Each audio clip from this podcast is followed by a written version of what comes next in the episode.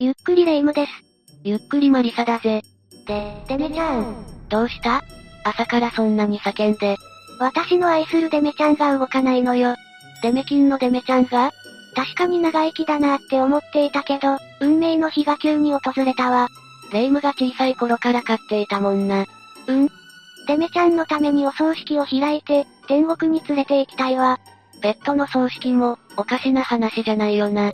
ペットの葬儀を行う会社もあるし、一度話を聞いてみるか？でも、少し怖いなお葬式って心霊現象が起きてもおかしくないわけでしょ？デメちゃんは大好きだけど、霊として出てきたらびっくりしちゃうよ。葬儀屋さんはいくつか恐怖体験を経験してるみたいだよな。せっかくだから今回はそんな話をしてみようか。恐怖体験に限らず、葬儀に関する奇妙な経験をランキング形式で解説するぞ。デメちゃんの前でこんな話をするのもあれかもしれないけど。でも、気になる気持ちもあるわね。それでは早速スタートだ。まずは第6位からだな。第6位はとある70代後半の女性の葬儀の時の話だ。女性には自立した子供が3人と10歳前後のお孫さんが7人いたんだ。お孫さんが7人もいたなんて、可愛くて仕方ないだろうね。葬儀の朝、そんな可愛い孫たちが奇妙なことを言ったぜ。昨晩、おばあちゃんの夢を見た。とな。それも、お孫さん7人全員が口を揃えて言ったんだ。7人が ?1 人とかならまだわかるけど、7人は不自然ね。夢の内容はどういったものだったの？お孫さんそれぞれに別れの言葉と励ましの言葉を告げていたそうだ。この話を語った40代男性はお孫さんに対し、きっとおばあちゃんが最後の夜に、みんなに別れを言いに来たんだね。優しいおばあちゃんだね。と語りかけ、その言葉に涙ぐむ子もいたそうだ。きっとおばあちゃんもお孫さんへたくさんの愛情を抱いてたんだわ。素敵なおばあちゃんとお孫さんね。ここまでが葬儀前の話だな。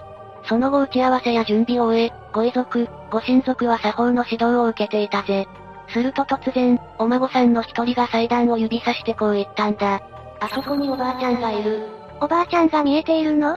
他の子たちも続いて、本当、笑っている、笑っている、手を振っているよ。などと言い、祭壇に向かって手を振り出したんだ。お孫さん以外の人たちは見えていないの？見えていないな。この件に式場は騒然としたが2、3分が経った頃にはお孫さんにも見えなくなったそうだ。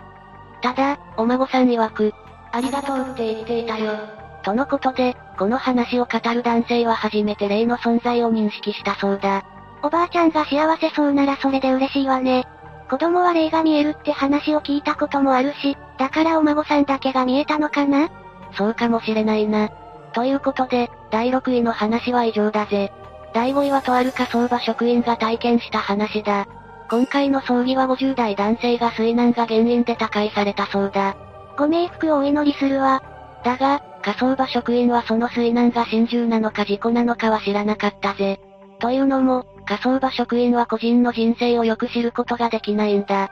火葬場職員の方は人生を知る必要があるの？どういった方でも、火葬で行うことは同じな気もするけど、心中の場合、お骨上げの時に骨の説明などを省いてさらっと済ませるんだ。だけど火葬場職員は個人のことをあまり知らされず、場の雰囲気から察しなければならないぜ。過去の葬儀の経験を用いて感じ取る感じだわね。察する時に大事になるのが参列者の数なんだ。心中の場合は、ごく近しい人物しか来ないのが大抵だからな。じゃあ、参列者が極端に少ない場合は心中をお察しするといった感じね。そうなるな。だが、今回の葬儀ではご遺族の様子などを見ても判別できなかったそうだ。なかなか判別できず戸惑っていると、葬儀屋の先輩が、事故だって、葬儀屋さんに聞いといたよ。とアドバイスをしてくれたんだ。アドバイスを聞き、お骨上げの説明をしていると、不測の事態が起きたぜ。不測の事態？突然、参列者の女性が絶叫しだしたんだ。いざ骨を目の前にすると動揺する方もいるが、彼女の動揺は尋常じゃなかったんだ。すぐにご遺骨を見に行くと、左足のすねのあたりに別人の手の骨があったんだ。へえ、誰かに引っ張られていたってこと？個人の手の骨は骨盤の横にあったので個人の手でないことは明白。本当に誰かの手じゃない？遺体は絶対に検視や検案を受けているから、もしそうであればその段階で気づくはずだな。それに、他のご遺族の方は全く動揺することがない。じゃあ、見えているのは一部の人だけ？その時、個人の奥さんが震えながらこう言ったんだ。主人は絶対に溺れたりしません。あの人は泳ぎが達者だったんです。あの人はきっとあの手に引きずり込まれたのです。とな。奥さんにも見えているんだわね。この後もう一度確認しようとした時には手は消えており、今でも謎のままだ。どうなったのかは個人しか知らないわね。続いて第4位だな。第4位は祖父のお葬式に行った人の話だ。祖父は真夏に高いし、式の当日は真っ青に晴れた日だったな。晴れた日が気持ちよくおじい様を送り出しているようだわね。この話を語る男性は当時小学1年生で、式に来ていたいとこたちと外で遊んでいたそうだ。理由は重たいけれど、いとこと会ったらテンションが上がってしまうわよね。外でやることがなくなり、家の中に戻ると、祖父の棺のあたりに木魚があったんだ。少し叩いてみようとポクポクと鳴らしていると親戚のおじさんが来るぜ。おじさんは男性たちと共に適当に木魚を鳴らし、お経を唱え始めたんだ。普通に考えて不謹慎な話だが小学生の子からするととても面白かったそうだ。木魚の音は独特だし、幼い子は面白く感じるよね。騒いでいると彼らの元に祖母が来て、そんなことをしていると、おじいちゃんに怒られるんだからね。と言われたぜ。だが彼らはそんなことはないだろうと思い、木曜を叩き続けたんだ。すると、真っ青に晴れた空が急に曇り出し、一瞬にして雷雨になったんだ。ええー、罰が当たったっていうことなの？偶然かもしれないが、彼らは怖くなり、おじいちゃんごめんなさい、と謝ったんだ。すると不思議と空が晴れ、真っ青な快晴に戻ったんだ。一緒に遊んでいたおじさんは、本当におじいちゃんが怒ったのかもしれない。と罰が悪そうに帰ったぜ。雷雨になるタイミングも快晴になるタイミングも、本当に偶然なのかしら？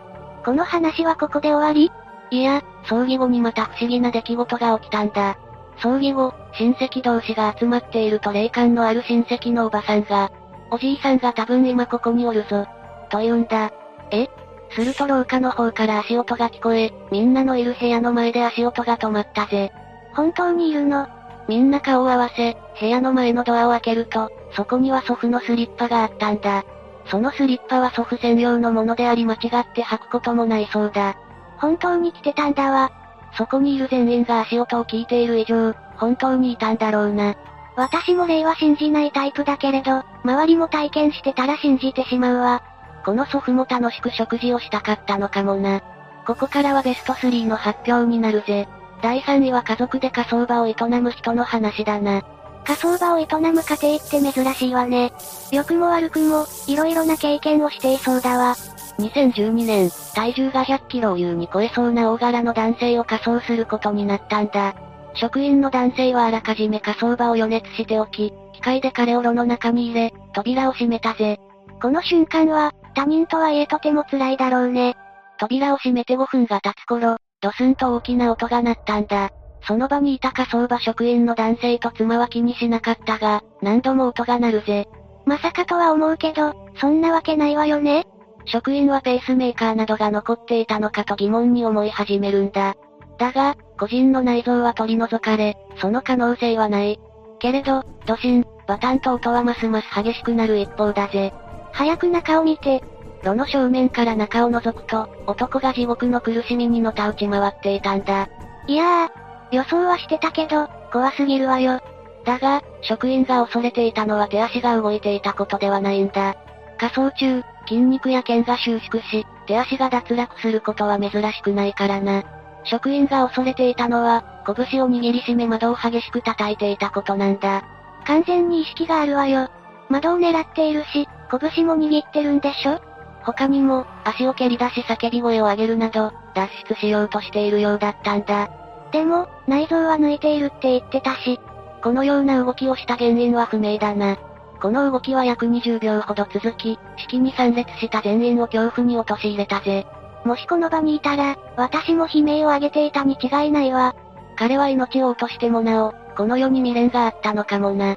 第2位は人の葬儀ではなく、ペットの葬儀に関する話だぜ。この話を語る職員のいる葬儀者は、人間はもちろん、犬や猫の葬儀も行っていたんだ。ペットも大事な家族の一員だからね。私もペットの最後はしっかりと式を挙げてあげたいわ。ペットの葬儀は人と同じように花に囲まれたペットとお別れの手伝いをするぜ。その中で、ペットを飼い主の家にお迎えに行くこともあったんだ。多くのお客は、ペットの好きだったおもちゃや花に囲まれた状態で寝台車を待つぜ。けれどたまに、そのままの状態で置かれていることもあるそうだ。葬儀について詳しくない限り、亡骸をどう保存すればいいかなんてわからないわよね。それで、この話のどこが恐ろしい話になっていくの？この話の鍵になるのが、亡くなった動物と目を合わせるということだな。葬儀屋がペットを迎えに行き、玄関を開けると、こっちを見た状態で置かれているだろその時に、ペットと目を合わせるとスーッと体に入ってきた感覚に襲われるんだ。今回の話をした職員も目があったんだぜ。確かに、亡くなった動物と目を合わせるって少し不気味だわね。目元をハンカチやタオルで隠した方がいいのかもしれないわ。目が合った時は朝で、お昼過ぎあたりから体調不良を訴え早退したぜ。職場で働く人たちは、普段元気なのにどうしたんだろう？珍しいこともあるんだなと軽く捉えているくらいだったそうだ。体調不良は誰にでもある話だもんね。だが、早退した職員が家に着くと、次は家族が体調を崩し始めるんだ。症状としては、ノロのように嘔吐と脱力感に襲われたんだとか。ええー、もうそれはおかしい話だわ。一日も経ってないんでしょ？そうだな。早退した職員は、さっきの子が入ってきたかも。と思ってはいたが、家族に言えるはずもない。それ以来、その方は、ペットを迎えに行くときは極力、目を合わせないようにすることを意識するようになったんだ。そうすると、何も感じることはなくなったそうだ。怖くもあり、不思議な話だね。